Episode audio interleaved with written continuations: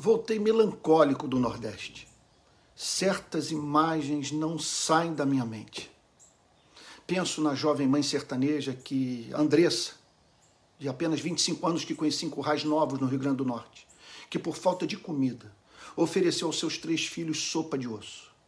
Penso nos pais do Jardim Monte Verde, em Jaboatão dos Guararapes, com seus olhos úmidos fixos na lama que desceu do morro, aguardando o resgate dos corpos dos seus filhos.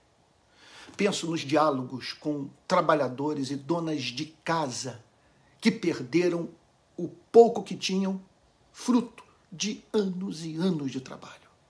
Penso nas expressões de medo de uma nova enchente ou desmoronamento, no odor fétido que permeia todos os cômodos de casas nas quais o ar não circula e a luz do sol não entra.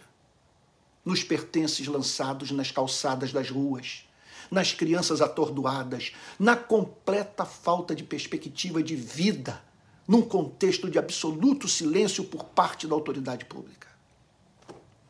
Após sair da região da Grande Recife, meu amigo Cláudio Martos e eu visitamos o sertão de três estados do Nordeste. Um mês antes da eclosão da pandemia, em fevereiro de 2020, eu havia feito a mesma viagem. O que vi ao voltar?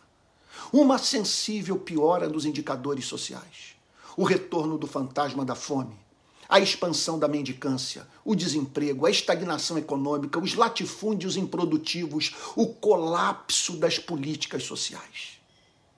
Tudo isso prova que o país que já foi a oitava economia do mundo carece de reformas estruturais profundas, a fim de erradicar a pobreza, promover a igualdade de oportunidade de vida e fomentar o crescimento econômico nos bolsões de miséria brasileiros.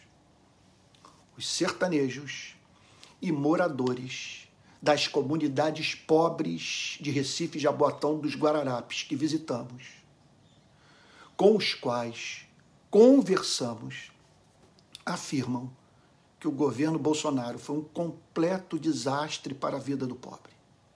Mais um ponto. Eles apresentam dados objetivos ao fazerem sua queixa: inflação, desemprego, mendicância, fome e, como se não bastasse tudo isso, retrocesso nas políticas sociais, perda de conquistas sociais. Se o Deus que dizem dever estar acima de tudo e de todos, é o Deus de Cristo.